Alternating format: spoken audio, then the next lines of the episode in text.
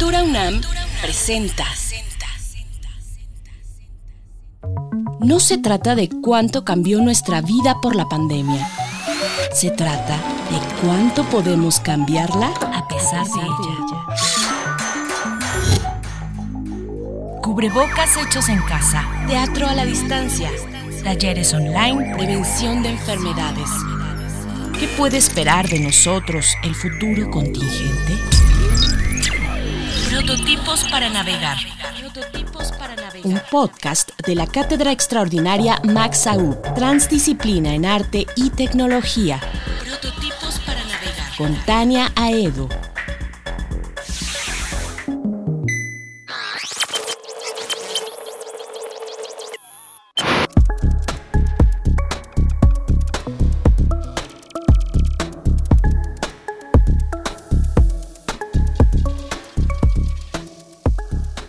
Bienvenidas y bienvenidos al segundo capítulo de Prototipos para Navegar. Hoy vamos a conversar con Mónica Bello, curadora, coordinadora del proyecto de artes en el CERN, Arts at CERN. El CERN es la Organización Europea para la Investigación Nuclear eh, y ahí está el acelerador de partículas que habita una parte en Francia y una parte en Suiza, pero tiene un estatus internacional y es uno de los centros de investigación científica más importantes del planeta. Ahí se creó, por ejemplo, la World Wide Web, la, eh, Internet como la parte de Internet que, que, conocemos y la que compartimos. Ahí se encontró también el famoso bosón de Higgs y una infinidad de eventos importantes para el conocimiento de nuestro tiempo. Pero Queremos preguntarle a Mónica cómo se relaciona con el arte, un centro en donde se explora la estructura fundamental de las partículas que componen todo lo que nos rodea y nos constituye. ¿Qué tipo de indagaciones hacen los artistas que participan en su programa? ¿Cómo se ha transformado la práctica de instituciones, curadores y artistas a raíz de este cambio, de este cambio que vivimos, eh, la pandemia global que atravesamos? Y también tendremos en este podcast una breve intervención por parte del físico Alberto Huijosa, que trabaja en el Instituto de Ciencias Nucleares, y él nos comentará acerca del principio holográfico del universo y también acerca de las simetrías GPT que están eh, relacionadas con algunos de los proyectos eh, sobre los cuales conversaremos. Hola Mónica, nos da muchísimo gusto recibirte en el podcast de la Cátedra Max UV en la UNAM. Seguimos muy de cerca tus actividades como curadora de Arts and CERN y también otros proyectos en los que has participado a lo largo de tu trayectoria, como el proyecto Vida, eh, que funcionó durante unos años, eh, proyecto muy importante que tuvo una gran repercusión en las distintas escenas de, de prácticas, sobre todo relacionadas con la biomedialidad y también a través de la curaduría de exposiciones como The Invisible Around Us, Invisible alrededor de nosotros, que trata acerca de la materia oscura. Eh, y también nos encantaría comentar contigo acerca de esto y compartir con la, ah, con la audiencia. También eh, es muy interesante para nosotros el hecho de que hayas trabajado con artistas mexicanas como Ale de la Puente, como Tania Candiani o como Julieta Aranda, eh, y bueno, pues eh, empecemos. Primero que nada, bienvenida. Muchísimas gracias por aceptar esta, esta conversación, esta entrevista. Hola Tania, encantada de estar aquí con vosotras. Eh, me gustaría muchísimo comenzar acerca, eh, preguntándote qué encuentras de estimulante en estas prácticas, en los cruces entre arte y ciencia, sobre todo en estas prácticas eh, en las que estás imbuida últimamente que tienen que ver con la física de las partículas, como en la parte más aparentemente más compleja y más difícil de, comprender de, de las ciencias actualmente, pero también en donde se llevan a cabo cambios que son fundamentales para comprender en dónde estamos. Sería, daría mucho para hablar lo que me apasiona del mundo en el que me encuentro ahora, que es la ciencia fundamental a través de la física de partículas, que es una forma de plantear preguntas en torno a la materia y a las leyes del universo de, y, y, sobre todo a lo que conforma absolutamente la totalidad de lo que conocemos lo que me apasiona y en lo que encuentro además muchas eh, respuestas y, intrigas, misterios a través del arte, es tratar de entender y de escapar de una realidad humana, una escala humana, y tratar de entender qué es aquello que no vemos y que no sentimos con nuestras limitadas formas humanas. Em, existe en la naturaleza toda una serie de fenómenos que van más allá de, aquello que podemos detectar con nuestros sentidos. Para ello hemos establecido un, gran avance en la experimentación, en el prototipado, en el diseño de máquinas extraordinarias que nos permiten conocer más allá. Y esta, la relación entre la escala de estas máquinas, la escala de, y, la complejidad de la naturaleza con lo que nos da a nosotros mismos la naturaleza, eh, me, parece algo, algo que, que, es recurrente en las preguntas de los artistas quizás eh, un poco para sintetizar es, eso lo que más me, llama la atención, ¿no? Y la diversidad que existe en los planteamientos, cómo a través de diferentes ángulos acabamos eh, preguntándonos las y haciéndonos las preguntas más simples en torno a la naturaleza. Oye, y algo que también me da muchísima curiosidad es cómo fue tu formación por un lado, cómo fue que llegaste a esto y también si volvieras a iniciarla, si, empezaras otra vez a estudiar, si tuvieras que decidir ir a la universidad hoy, ¿qué, saberes recomendarías? Por ejemplo, a curadoras que quieren trabajar en estos cruces que, son tan importantes. ¿Cómo, ¿Cómo empezaste y cómo les recomendarías empezar? Yo soy historiadora del arte. Hice la carrera de historia y en los planes antiguos aquí en España teníamos tres eh, líneas. Una era historia, otra arte, otra geografía en mi universidad. A mí me gustaban todas, pero eh, tenía cierta sospecha de la historia, que en principio era lo que pensaba hacer, con lo que opté finalmente por ir hacia la carrera del arte, de la historiadora del arte. Cuando acabé en la facultad, tenía muchas dudas de, cómo continuar porque había perdido el interés, habían sido muchos años y sobre todo porque no me parecía que, no me convencía la, carrera de historiadora, parecía que tenías que repetir una serie de conceptos a lo largo de una línea temporal que además estaba sesgada, ¿no? nos faltaban muchos, muchas prácticas en, nuestra, en nuestro currículum que tenían mucho que ver bueno, pues con, con lo que descubrí más tarde. ¿no? Una de las líneas de trabajo que estaba emergiendo en ese momento era eh, el trabajo con la tecnología, eh, la capacitación del artista hacia otros campos, eh, ya fuera gracias a tecnologías de la comunicación que te permitía estar en contacto con comunidades extraordinariamente creativas, pero que no eran en sí mismo, no venían del mundo del arte.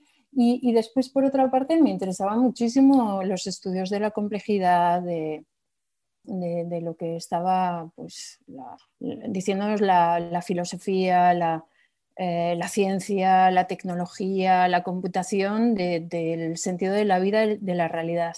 De repente me encontré con que una historiadora del arte se estaba dedicando al mundo de la ciencia. Era, era un mundo fascinante porque la emergencia de las ciencias y las tecnologías más experimentales se ha dado en, los últimos 30, 40 años. Em, y este, este, esto fue mis principios, Tania. Em, me parece que lo que yo podría ofrecer a una persona que se está formando ahora, dada mi experiencia, es em, quizás una sugerencia de apertura, de estar atentos, alerta de los cambios, de esos momentos de inflexión, de, convergencia de saberes, en donde todos tenemos mucho que aportar, pero que habitualmente existen fuera de la academia, porque están en, una fase de emergencia, de sobresalto, de que te sobrecogen como profesional. Y entonces es más Mm, estar atento, estar atento y, también adquirir competencias en tus estudios para que cuando esos saberes caigan, caigan en las cestas adecuadas, seas capaz de tener una metodología, unos procedimientos de pensamiento acertados. Sí, qué, importante y también es, esto que, que, dices que tiene que ver con el cambio, ¿no? Como la curaduría que está relacionada con la investigación, la curaduría que además dialoga con artistas que están investigando. Em, mm, es una curaduría que necesita estar con las antenas muy afiladas, estar muy eh, percibiendo estos cambios y también con cierta intuición para, para, para comprender y para que, querer adentrarse en todo este conocimiento justo de lo que no vemos, ¿no? de lo invisible a nuestro alrededor. Eh, y en ese sentido, hablando de cambios también, me gustaría mucho preguntarte cómo se ha transformado tu práctica en estos, mm, iba a decir últimos meses, en este último año y más eh, que llevamos encerradas y, en ese, y también tu relación con los artistas, cómo ha impactado tu proyecto y el de los artistas, ¿qué has sentido? ¿Qué, nos puedes contar de este cambio que estamos viviendo actualmente? Yo creo que tenemos algo en común todos, que hemos vivido esta, este sentido de urgencia, de, de, querer hacer algo, no poder hacerlo, ¿no? Eh, tener que detener nuestros, eh, nuestro ritmo, tratar de reflexionar en torno a las secuencias de nuestro pensamiento, de nuestra actividad. Y esto, esto ha sido muy enriquecedor a un nivel personal y profesional. Yo creo que mm, hay que ver siempre las oportunidades y eh, en estos momentos difíciles. Coincido con muchos colegas, artistas y científicos en que,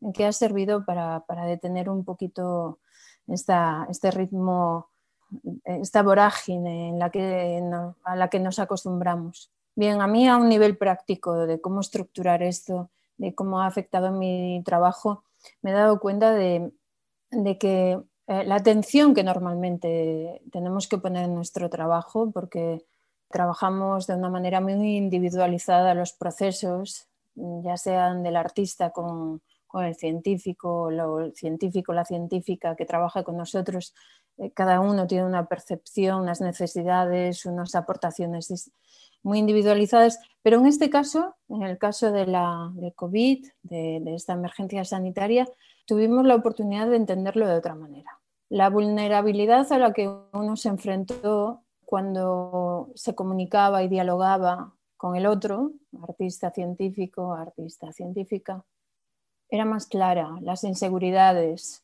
la duda, ¿no? la frontera del lenguaje, tratar de entender eh, sin estar en un laboratorio, eh, en qué consisten las preguntas y, las investigaciones de un laboratorio de física de partículas ha sido una cosa tremendamente singular. Ten en cuenta de que durante estos meses, ahora mismo estamos lanzando de nuevo nuestra actividad en laboratorio, no hemos podido tener acceso al laboratorio. Eh, yo he estado en el laboratorio, pero los artistas, al ser externos, no podían estar muchos científicos han tenido que eh, trabajar desde su casa, los experimentos estuvieron cerrados, solo había actividad esencial, con lo que esa vivencia y esa experiencia del uno con el otro, del entenderse juntos, del, entenderse como, eh, eh, investigadores de la naturaleza con distintas prácticas, no se ha dado. Y eso, eso ha sido peculiar yo creo que he crecido mucho como comisaria porque al final curadora, comisaria, tiene mucho que ver con el cuidado, con tratar de entender lo que está pasando y, predecir y, equivocarte un montón de veces y administrar posibilidades y oportunidades. Entonces, estos meses han sido, han sido únicos, han sido únicos. No sé cómo lo ves tú, Tania, con los estudiantes y, y en la investigación en la universidad, pero, pero no, lo recordaremos como muy, muy singulares. Sí, creo que es un tiempo que nos deja muchísimo aprendizaje y también como que nos obliga como a, a, hacer más fuertes las, las misiones, las vocaciones de los proyectos que ya estaban ahí, ¿no? En el caso de Arts of CERN, por ejemplo, eh, este acercamiento entre científicos y artistas, entre estas dos disciplinas tan alejadas aparentemente en, muchas de sus metodologías, en sus formas de proceder, pero también tan cercanas en otras, ¿no? Como la cercanía a la, necesidad de ser creativos, la necesidad de inventar. Em, y, en ese sentido, pues en estos meses algo muy interesante que ha pasado también eh, en el proyecto de Arts at CERN eh, son estas convocatorias que además, bueno, por ejemplo, hay una que, que, ganó la artista Tania Candiani que nos gustaría comentar un poquito contigo, pero también este proyecto de Black Quantum Theory, Quantum Futurism, perdón, futurismo cuántico negro, que, que, va a estar pronto en el CERN, también esta residencia y colaboración con, eh, con Hangar en Barcelona. Em, sí, eso, eh, suena como un proyecto eh, muy interesante, pero ¿qué tendría que ver el futurismo negro con lo que hacen, por ejemplo, el afrofuturismo con lo que hacen en el CERN, con la física de partículas? Aparentemente es una cosa completamente lejana una de la otra, ¿no? Sí, es lejana en apariencia y desde mm, desde realidades y saberes distintos. Sin embargo, em, lo que Kamaya Yewa y Rashida Phillips, eh, que son las dos integrantes de Black Quantum Futurism, plantean es un trabajo en torno al tiempo. El tiempo em, y la concepción del tiempo, la noción del tiempo se ha modificado en los últimos no sé, el, último siglo ha sido una revolución. ¿Qué entendemos por tiempo? ¿no? ¿Qué eh, bueno, cualquier físico te diría, reaccionaría inmediatamente diciéndote que, que el tiempo que, eh, que, existe si tú estás en, la cumbre de una montaña es distinto al tiempo que si estás a la orilla de, del mar. Concebir el tiempo y el espacio, el espacio-tiempo de otra manera, es una cosa muy reciente y que se ha modificado de una manera natural en nuestra conciencia. ¿no? Ahora entendemos que los satélites eh, están alrededor de nuestro planeta y que si te vas más allá hay una proyección espacio-temporal distinta. Este, sentir las escalas espacio-temporales es un concepto físico y cultural muy enraizado ya en la contemporaneidad. Bien, volviendo a Kamaya Yewa y Rashida Phillips, ellas lo vinculan con, su bagaje cultural que tiene mucho que ver con el trabajo en comunidades de la diáspora eh, negra africana, en donde, em, eh, como sabes, eh, miles y miles de personas durante muchos años fueron trasladadas del continente africano de un lugar que, se perdió, cuya identidad se quedó en el océano, para llegar a, otro continente, a otra, costa, en, donde lo habían perdido todo en ese trayecto.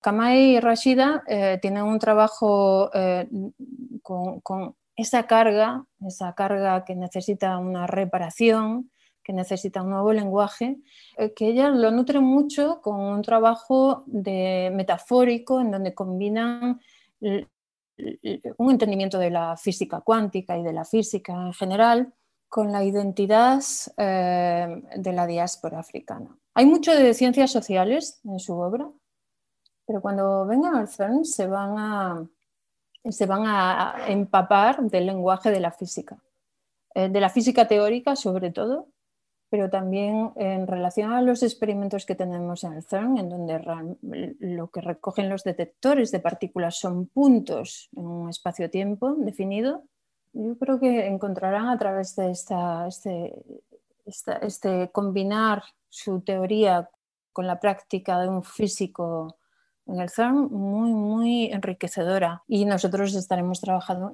trabajando con ellas para, para modular, modificar, contrastar, bueno, darle, darle muchas salidas y nuevos ángulos a la noción del tiempo que es su gran obsesión. Increíble que, que, se puedan tener estas conversaciones tan cercanas, por ejemplo, cuando escuchamos hablar de simetría del tiempo, que eh, este, el tiempo visto como el universo viendo a su propio espejo, es una cosa que nos rebasa. Por suerte, tenemos también esta posibilidad aquí de, conversar con científicos y, y en el caso de, del tema de la simetría CPT, tendremos una breve intervención del doctor Alberto Huijosa para contarnos un poco qué es esto y bueno, pues ya, ya platicaremos nosotras después acerca de qué fue eh, lo que pasó con la residencia de Black Quantum Futurism eh, en el CERN y, y, bueno, a ver, a ver qué aprendimos también nosotros de, de este proceso. Prototipos para navegar. Hola, pues me da muchísimo gusto recibir en el podcast Prototipos para Navegar al doctor Alberto Guijosa. El doctor Alberto Guijosa es investigador en el Instituto de Ciencias Nucleares de la UNAM y también es coordinador del posgrado en Ciencias Físicas. Él estudió el doctorado en física en la Universidad de Princeton, en Estados Unidos, especializándose en la teoría de cuerdas. Por su trabajo en esta área, fue distinguido en el 2010 con el Premio de Investigación de la Academia Mexicana de la Ciencia. Ha publicado muchísimos artículos que también han sido citados por muchos otros autores, además de impartir un sinnúmero de pláticas especializadas y cursos. Él es un gran divulgador de la ciencia y ha participado en series y programas de televisión que han sido multipremiadas. Y bueno, pues hemos hablado acerca de dos obras realizadas en el CERN que dialogan con teorías que tú conoces muy bien, Alberto, y pues nos gustaría preguntarte acerca de ellas. Aprovechamos que podemos tocar la puerta de tu cubículo virtual que está aquí al ladito y preguntarte acerca de esto. El primero sería la teoría holográfica eh, del universo, con el cual dialoga la artista Susan Treister, y el otro, la simetría CPT, a la que se refiere el dueto Black Quantum Futurism, integrado por Kamea Ayewa y Rashida Phillips, quienes van a realizar próximamente una residencia en el CERN. Si quieres, podemos comenzar comentando la simetría CPT. Claro, Tania, pues encantado de saludarte. Gracias por la invitación. Eh, gracias también a los que nos están escuchando. Claro, con todo gusto les cuento. La, simetría CPT es una propiedad importante de nuestro universo que está relacionada en realidad con nuestra propia existencia, como les contaré. Y cada letra en las siglas CPT se refiere a una idea interesante, así que pues es mejor hablar de, de esas letras una por una, justo como si estuviéramos en Plaza Sésamo. Entonces empezamos por la letra P primero, planteándonos la siguiente pregunta. ¿Es la izquierda diferente a la derecha? Esta pregunta no pretende ser una crítica a los partidos políticos, sino que se refiere más bien al universo. Entonces, la pregunta es si hay alguna diferencia importante entre cómo luce nuestro universo y cómo luciría si acaso lo viéramos a través de un espejo. Eh, las físicas y los físicos llamamos paridad a la operación de tomar alguna situación y considerarla como, como se ve reflejada en un espejo. De ahí la P en la sigla CPT, de paridad. Eh, ahora, eh, seguro que somos capaces de distinguir nuestra imagen real de nuestra imagen reflejada en el espejo. Por ejemplo, yo me peino hacia la derecha y tal vez, no sé, otra persona tiene un lunar en la mejilla izquierda. Eh, más en general, los humanos tenemos distintas funciones en el hemisferio derecho que en el izquierdo, el cerebro, y los seres vivos tenemos preferencia por el uso de la variante izquierda de las proteínas y la variante derecha de los azúcares en lugar de las variantes opuestas. Entonces, todas esas son distinciones entre la derecha y la izquierda, pero sabemos que todas esas diferencias son accidentes históricos nada más. O sea, cómo peinaba a mí mi mamá, cuáles genes heredó de sus padres la, la persona del lunar, cómo evolucionamos como seres vivos. Nada de esto tiene que ver con las leyes básicas del universo. Sería perfectamente compatible con todo lo que sabemos de la física básica tener situaciones donde en cualquiera de los ejemplos anteriores invertimos la derecha con la izquierda, o sabemos las cosas a través de un espejo. Es natural entonces suponer que al nivel de los componentes más básicos del universo, las partículas elementales pues no distinguen entre la derecha y la izquierda pensaríamos naturalmente que deben ser completamente intercambiables, o otras palabras, que las leyes fundamentales de la física deben ser lo que técnicamente llamamos invariantes bajo paridad. Pero en 1956, ya hace bastante tiempo, resulta que dos físicos teóricos, el chino estadounidense Sung Dao Lee y el chino eh, Chen Yang, notaron que si bien esto de, la intercambiabilidad de la derecha con la izquierda definitivamente era cierto en todos los experimentos que involucraban solo la fuerza electromagnética o a otra de las fuerzas básicas que llamamos la fuerza fuerte, que es la responsable de la existencia de los núcleos atómicos y del brillo de las estrellas, no había evidencia todavía hasta ese momento de que esta intercambiabilidad entre la derecha y la izquierda aplicara también para la fuerza que llamamos la fuerza débil, que es otra fuerza básica del universo y que es responsable de algunos procesos de radioactividad y juega también un papel en el brillo de las estrellas. Entonces, eh, ante, ese, resultado de esa observación, una mujer, una física experimental china-estadounidense, de nombre Qin Xianggu, aceptó el reto planteado por Li Yang de explorar si acaso la fuerza débil distinguía o no entre la derecha y la izquierda. Eh, sorprendentemente encontró que sí lo hace. O sea, ella descubrió que lo que decimos técnicamente se viola la paridad. Por ese descubrimiento, el premio Nobel de 57 le fue otorgado a Li Yang, pero no a Wu, en lo que fue una grave injusticia de género. El experimento de Wu involucró núcleos de cobalto radioactivo y sin entrar en detalles, Wu básicamente encontró que al desintegrarse esos núcleos, más electrones eran emitidos hacia la izquierda que hacia la derecha, si definimos estas direcciones con base en el arreglo experimental de ella.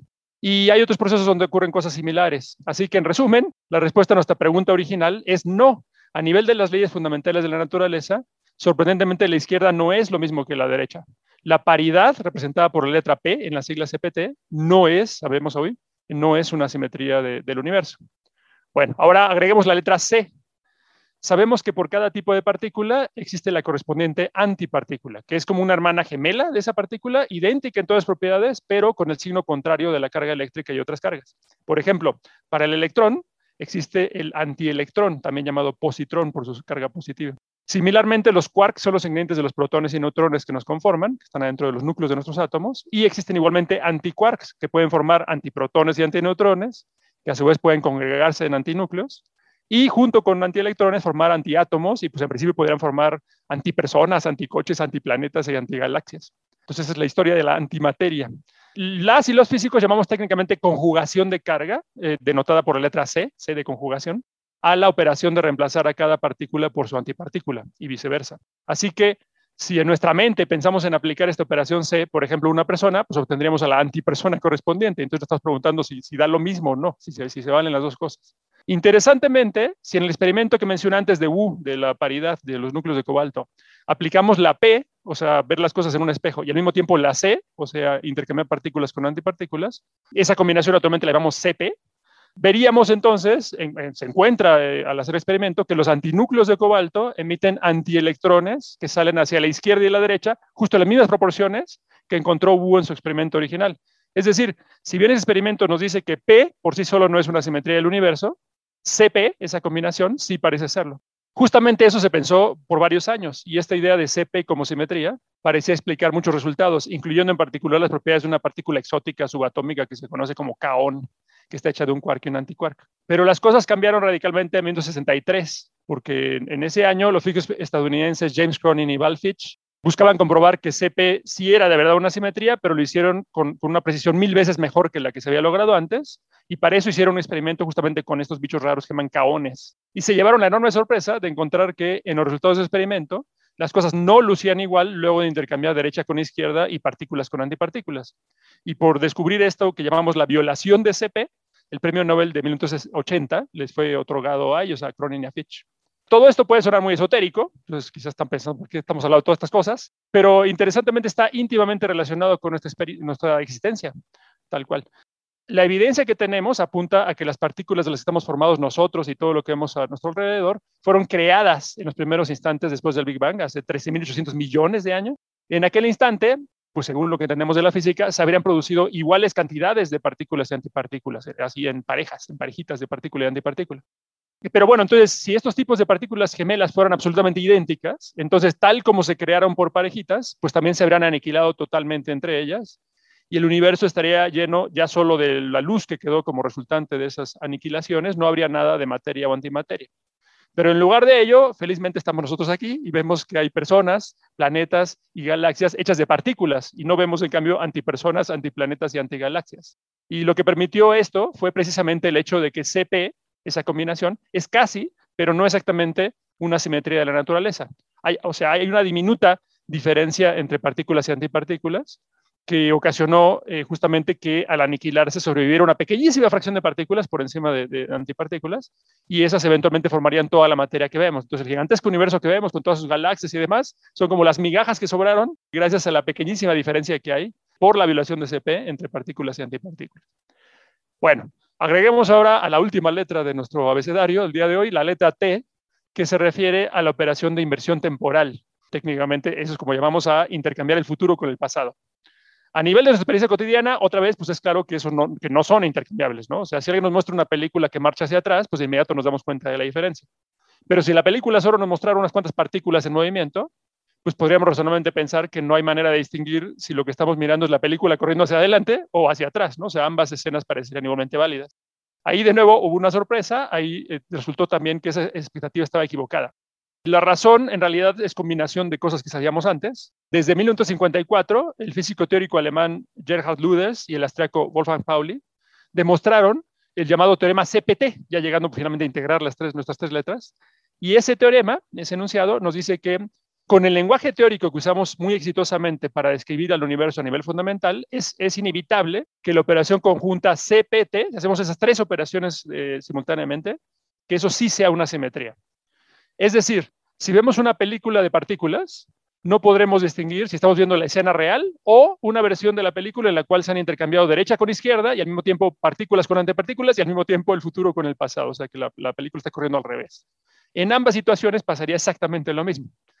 Ahora, ya que sabemos que CPT todo junto sí es una simetría, podemos regresar a, qué pasa con T por separado. Bueno, gracias a Fitch y a Cronin, sabemos que la operación CP por sí sola, la combinación de esas dos operaciones, sí produce un cambio.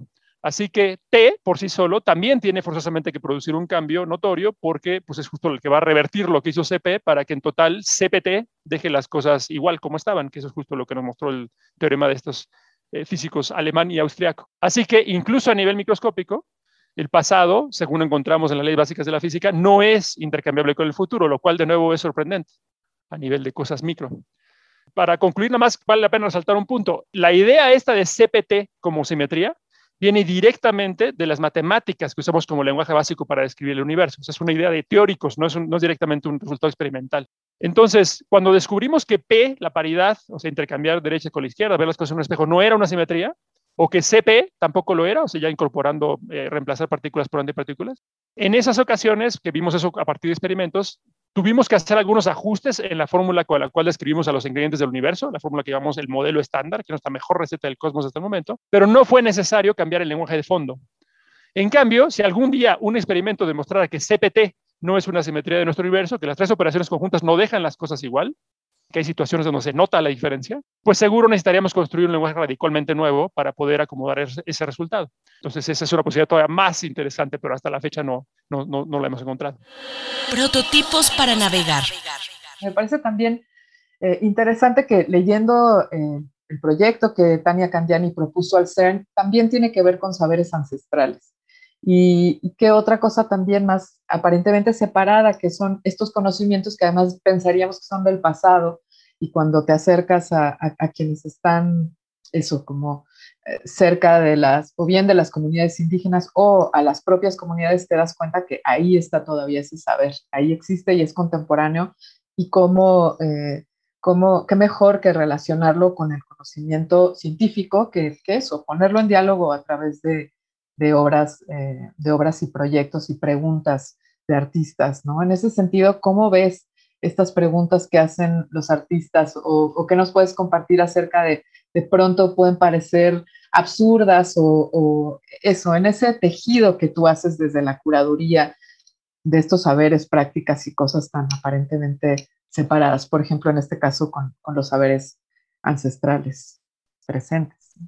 Eh, ahora mismo estamos en un momento impresionante, ¿no? en donde se están uniendo culturas y saberes y tenemos que retener la mirada, mirar con atención, mirar con atención porque yo creo que, nos, que se están barajando nuevos parámetros culturales, en donde Tania Candiani está haciendo unas propuestas que son pura potencia, es una pura experimentación de pensamiento en donde eh, la investigación y el cuidado y el afecto hacia aquello que desconocemos y que se podría perder, un sistema de conocimiento o múltiples sistemas de conocimiento que todavía existen en, nuestro, planeta, eh, eh, se puedan combinar con aquel sistema de pensamiento que es la ciencia contemporánea. Es el, el modo en el que vemos la naturaleza hoy en día, y lo, dice, lo dicen muchos artistas, y estoy pensando ahora mismo en el trabajo de Semiconductor también, es eh, a través de la lente de la ciencia, de la ciencia contemporánea. Bien, ¿qué otros conocimientos se pueden combinar de manera que tengamos una visión más plural y que tengamos más esperanza y más y que trabajemos más en el marco de, vivencias personales y colectivas. Eh, eh, yo, creo que, yo, creo que el ejercicio de, combinación de saberes nos hará más tolerantes y, trataremos además a otras especies y a nuestro planeta de una manera más sensata y sensible. Em, a mí me parece que además Tania Candiani lo que tiene es una extraordinaria capacidad para proyectar esto en el espacio. Es una escultura eh, excelente la que ella trabaja, eh, ya sea a través de formas rígidas, de materiales, metales o, con el sonido o con el, sonido que sale de, una coral o de un espacio determinado.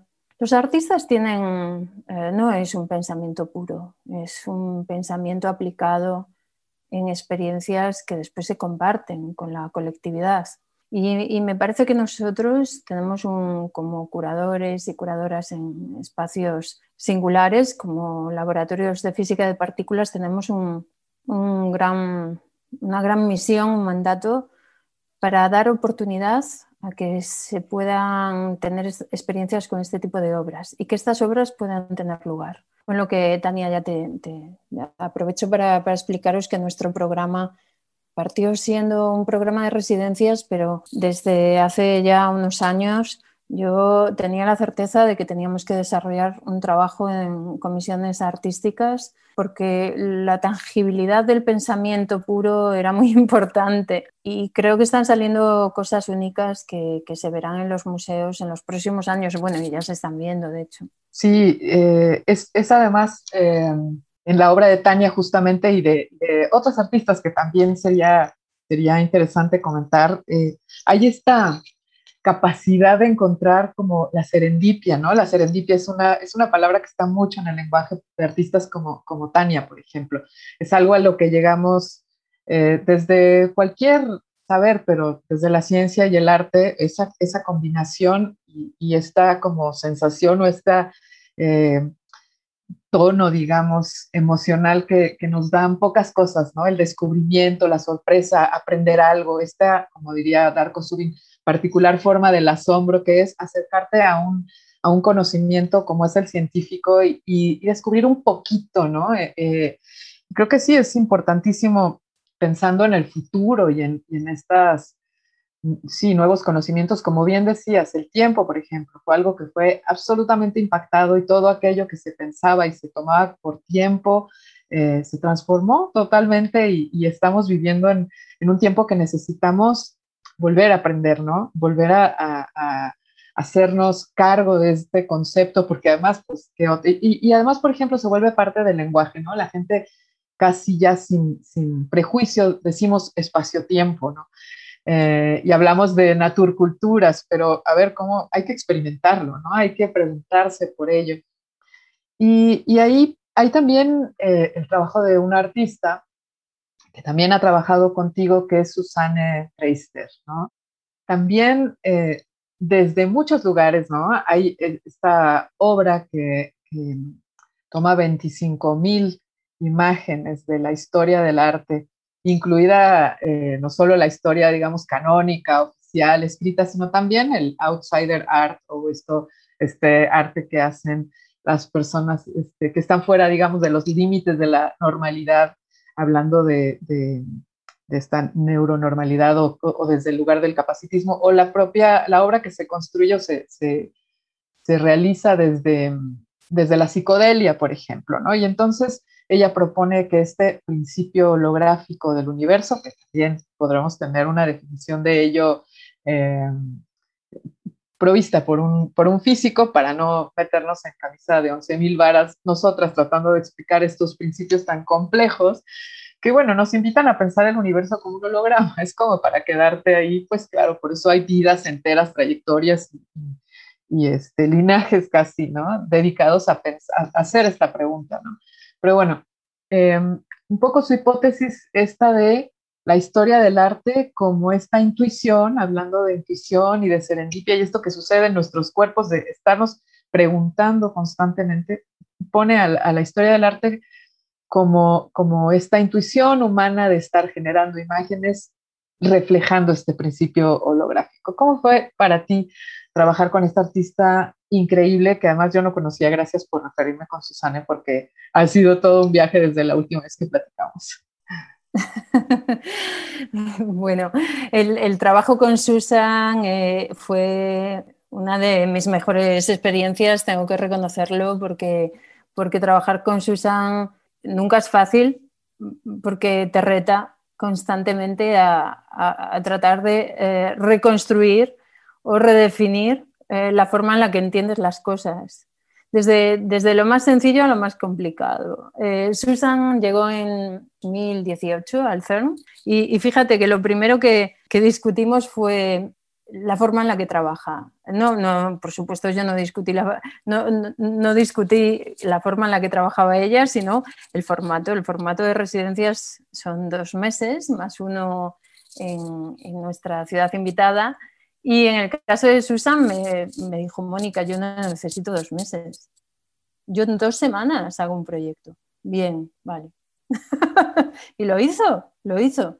Y su proyecto consistía en eh, unificar una teoría que ya era unificadora de por sí, el principio holográfico del universo, pero llevado, extrapolado a la historia del arte.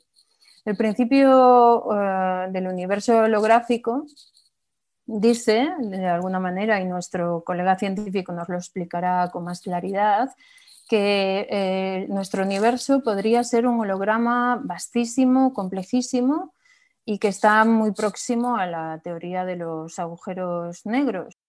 Prototipos para navegar. El principio holográfico es una idea que surgió de estudiar las propiedades de los hoyos negros, objetos en sí mismos interesantes, pero que no son de ciencia ficción, contrario a lo que tantas películas pudieran hacernos creer, sino que sabemos que realmente existen y pues evidencia de ello la hemos tenido en, las noticias en, años recientes, como creo que muchos de quienes nos escuchan sabrán, incluso hemos conseguido por primera vez una foto de un hoyo negro, así que de verdad esos objetos están allá afuera en el universo. Y el punto de partida para entender esto es que gracias a Einstein, sabemos que la gravedad se produce por el sorprendente hecho de que el espacio y el tiempo se pueden deformar o curvar. Eh, normalmente imaginamos el espacio y el tiempo como si fueran un escenario rígido en el cual suceden las cosas. Pero Einstein nos enseñó que en realidad son como una especie de trampolín que se enchueca dependiendo de lo que les pongamos encima. Por ejemplo, el Sol, por la energía que tiene, distorsiona, enchueca o pandea, si quieren, el espacio y el tiempo a su alrededor. Y la Tierra, al pasar por ahí, no siente ninguna fuerza, así que simplemente se sigue derecho pero lo más derecho que puede moverse en ese espacio y tiempo deformados por el Sol es darle vueltas al Sol. Y ese es el efecto que llamamos gravedad. O sea, esta nos enseñó que la gravedad no es ni más ni menos que el hecho de que el espacio y el tiempo son enchuecables, son deformables. Ahora, un objeto con más energía que el Sol provoca una distorsión mayor. Y lo curioso es que el efecto de distorsión puede llegar a ser tan grande como para generar una región de la cual nada puede escapar, ni siquiera la luz. Eso es justo lo que llamamos un hoyo negro o agujero negro. En otras palabras, es una región con gravedad muy intensa que constituye como una cárcel perfecta, ¿no? Nada puede salir de ahí. O para ser más exactos, una cárcel perfecta según Einstein. El detalle está en que él no tomó en cuenta las peculiares reglas que operan en nuestro universo a nivel microscópico, esas reglas que llamamos de la física cuántica, que sabemos que son una propiedad real del, mundo que habitamos, muy raras, pero, pero reales. Y lo que hizo famoso a Stephen Hawking es que descubrió una novedad importante para los hoyos negros cuando uno toma en cuenta que las partículas en torno al hoyo negro siguen las reglas de la física cuántica. Lo que sucede entonces es que el hoyo negro ya no es totalmente negro, sino que emite un brillo muy tenue de luz y otros tipos de partículas. Y según los cálculos de Hawking, él encontró que el patrón de colores de esta luz que, es, que emiten los hoyos negros es justo como el que emite eh, un objeto caliente a una cierta temperatura. Así que Hawking lo que descubrió, en el fondo, es que cada hoyo negro tiene una temperatura, es como un objeto caliente cualquier objeto con temperatura, sabemos de la física ordinaria, tiene también otra propiedad acompañando esa temperatura, que es la que llamamos su entropía. Eso suena, suena más raro, pero pues es simplemente un número que cuenta las distintas maneras en que pueden acomodarse los ingredientes del objeto. Puede estar ensamblado el objeto. Pues. En el caso de los hoyos negros fue Jacob Bekenstein, un físico israelí nacido en México, quien argumentó que tienen entropía, en verdad. Y de hecho, ese resultado fue lo que ayudó a Hawking a obtener el suyo de su temperatura, de la temperatura de los hoyos negros. Bueno, con todo esto ya llegamos por fin al punto que más nos interesa. Si tomamos cualquier objeto ordinario, sus ingredientes pueden acomodarse de distintas formas en su interior y por esa razón, porque estamos considerando todo el interior del objeto, la entropía, ese numerito que nos contabiliza cuántos acomodos hay de esos ingredientes, es proporcional al volumen del objeto. Si el volumen del objeto fuera ocho veces más grande, pues entonces su entropía sería también ocho veces más grande. Pero Bekenstein encontró que para los hoyos negros la cosa es muy distinta. Encontró que la entropía de un hoyo negro no es proporcional al volumen que ocupa, sino nada más al área de su orilla o de su frontera, que es lo que llamamos su horizonte, el horizonte del hoyo negro. Eh, es como la frontera de la región de la cual nada puede escapar. Pues. Si pensamos en dos hoyos negros, entonces uno con volumen ocho veces más grande que el otro, la entropía del primero será solo cuatro veces más grande que el segundo, porque así es como están relacionadas las áreas de sus horizontes, eh, o sea, sus orillas. Extrañamente, esto es como si los ingredientes del hoyo negro solo pudieran acomodarse justo en sus orillas, o sea, en el horizonte, no en el interior. Eso suena muy raro, fue un resultado muy novedoso. Y en este punto, bueno, pues quienes nos escuchan pensarán, muy bien, pues felicidades a los hoyos negros, pero a mí qué diablos me importa, eso que tiene que ver con nosotros. Y aquí es donde viene una sorpresa. A principios de la década de los 90, el físico estadounidense Leonard Susskind y por separado el holandés Gerard de Hooft razonaron lo siguiente. Un objeto usual, como un trozo de carbón, genera muy poquita gravedad y por eso cuando calculamos entropía hacemos como si estuviéramos en un universo donde la gravedad no existe. Y cuando contabilizamos acomodos de sus ingredientes, que eso es lo que es la entropía, obtenemos entonces un número que va en efecto como el volumen del objeto. Eh, podemos poner ingredientes en su interior, pues. Pero si recordamos, nos dijeron eh, Toft y, y Soskin, que en nuestro universo en realidad la gravedad sí existe, pues entonces tenemos que tomar en cuenta que al amontonar mucho los ingredientes del objeto, produciríamos eventualmente un hoyo negro. Y gracias a Beck, Stein y Hawking, sabemos que la entropía va entonces como el área del hoyo negro, no como el volumen, el área de la región en la que estábamos, pues no como el volumen. En otras palabras, Soskin y Toft propusieron que en un universo donde existe la gravedad, es decir, donde el espacio y el tiempo son, son distorsionables en lugar de ser rígidos, los ingredientes que hay en el interior de cualquier región del espacio pueden ser descritos como si estuvieran solo en la frontera, en la orilla de esa región. Esto aplicaría, por ejemplo, para la, habitación en la que estamos ahora mismo. O sea, según Soskin y Etoft, lo que ocurre en las tres dimensiones del interior de esta habitación se puede describir con total precisión, pensando únicamente en ingredientes que ocupan solo la superficie de las paredes y el techo y el piso. Superficie que tiene, por supuesto, dos dimensiones. Eso, esa idea, esta relación entre tres dimensiones y dos dimensiones, pues es análoga a un holograma. Sabemos que un holograma eh, eh, tiene una superficie plana, es una película esencialmente plana, pero en esas dos dimensiones codifica toda la información necesaria para reproducir fielmente una imagen en tres dimensiones. Por esa analogía, la propuesta de Soskin y Toft se conoce como el principio holográfico. Es como si el universo fuera un holograma. Aplicaría, de hecho, justo no solo para, para una habitación, sino igual ellos proponen que aplicaría para el universo entero. O sea, según estos dos físicos, lo que hay en el interior del universo, porque hay gravedad en nuestro universo, se puede describir fielmente con ingredientes que solo viven en lo que consideremos como la, muy, muy lejana orilla del universo. ¿no? Tenemos una región inmensa este, y nos vamos solo hasta la, hasta la orilla. Podríamos plantarnos solo ahí y usando solo ingredientes ahí, capturar toda la información de todo lo que vive adentro, que es una región muchísimo más grande. Entonces, eso es una idea muy radical, muy extraña, pero muy en la frontera de la física actual. Ahora, precisamente por lo radical de la idea, esta propuesta del principio holográfico no resultó tan convincente al principio, o sea, no, mucha gente puso atención en lo que estaban diciendo Sospinetov, pero todo cambió en 1997 cuando el físico argentino Juan Maldacena encontró ejemplos más concretos donde se veía que el principio funciona más allá de toda duda. O sea, él nos mostró parejas de universos donde de, de verdad funciona esto. Concretamente, Maldacena comparó dos universos imaginarios, no el nuestro, sino dos universos imaginarios, eh, descritos con fórmulas, que es como los, los, físicos teóricos podemos hablar de universos que no existen y estudiarlos, y eso es útil. Maldacena comparó un universo con gravedad, que ocupa una cierta región con más dimensiones, contra otro universo sin gravedad, que puede pensarse como que ocupa solo la frontera, la orilla de la, de la primera región que mencioné. Increíblemente, él pudo demostrar que ambos universos contienen exactamente la mismita información. Es decir, lo que ocurre en cualquiera de estos universos es totalmente traducible a algo que ocurre en el otro. Y si hacemos cálculos en uno, haremos exactamente las mismas predicciones que en el otro, siempre salen los mismos números y cuando comparamos, si viviéramos en esos universos, hacemos experimentos, nos saldrían exactamente los mismos resultados porque en realidad son un solo universo, un mismo universo. Eso, ese descubrimiento impresionante de Maldacena, se conoce como la correspondencia holográfica, o también tiene las esotéricas siglas ADS-CFT, eh, y ha sido el descubrimiento más impactante, más importante de la física teórica en las últimas décadas. Podemos notarlo en el hecho de que en las áreas de gravitación y física de partículas, que son relevantes aquí, el artículo de Maldacena, donde publicó su resultado, es el más citado en toda la historia. Se conocen muchos ejemplos de parejas de universos imaginarios que de esta misma forma, y universos que describimos con fórmulas matemáticas, que de esta misma forma son totalmente equivalentes, totalmente traducibles entre sí. Y eso, este, el hecho de que haya tantos ejemplos de eso, pues nos da pie a pensar que Soskin y Etov probablemente tienen razón y el principio holográfico de verdad es una idea general y debería entonces aplicar no solo para esos universos imaginarios de Maldacena y, y sus seguidores, sino también para el universo que habitamos, nuestro universo real. Con estas ideas se han producido muchos avances muy significativos en nuestra comprensión de la gravedad y otros muchos temas. Incluso teniendo cierta cercanía, este, al menos a nivel semi-cuantitativo con experimentos. Y en años muy recientes se ha logrado también un avance importante para entender mejor viejos problemas que tienen que ver con el punto de partida de, la historia que hemos comentado aquí, la historia de los hoyos negros. había un viejo problema del, que se llama la paradoja de la información que atormentó a Hawking muchos años, muchas décadas, y este, se ha podido resolver, al menos parcialmente, gracias a estas ideas de Maldacena y compañía. Entonces, bueno, si bien no estamos del todo seguros todavía, bien puede ser que habitemos un holograma y las tres dimensiones que, que experimentamos en nuestra vida diaria del espacio a nuestro alrededor pues puedan de cierta forma considerarse como una mera ilusión. Prototipos para navegar.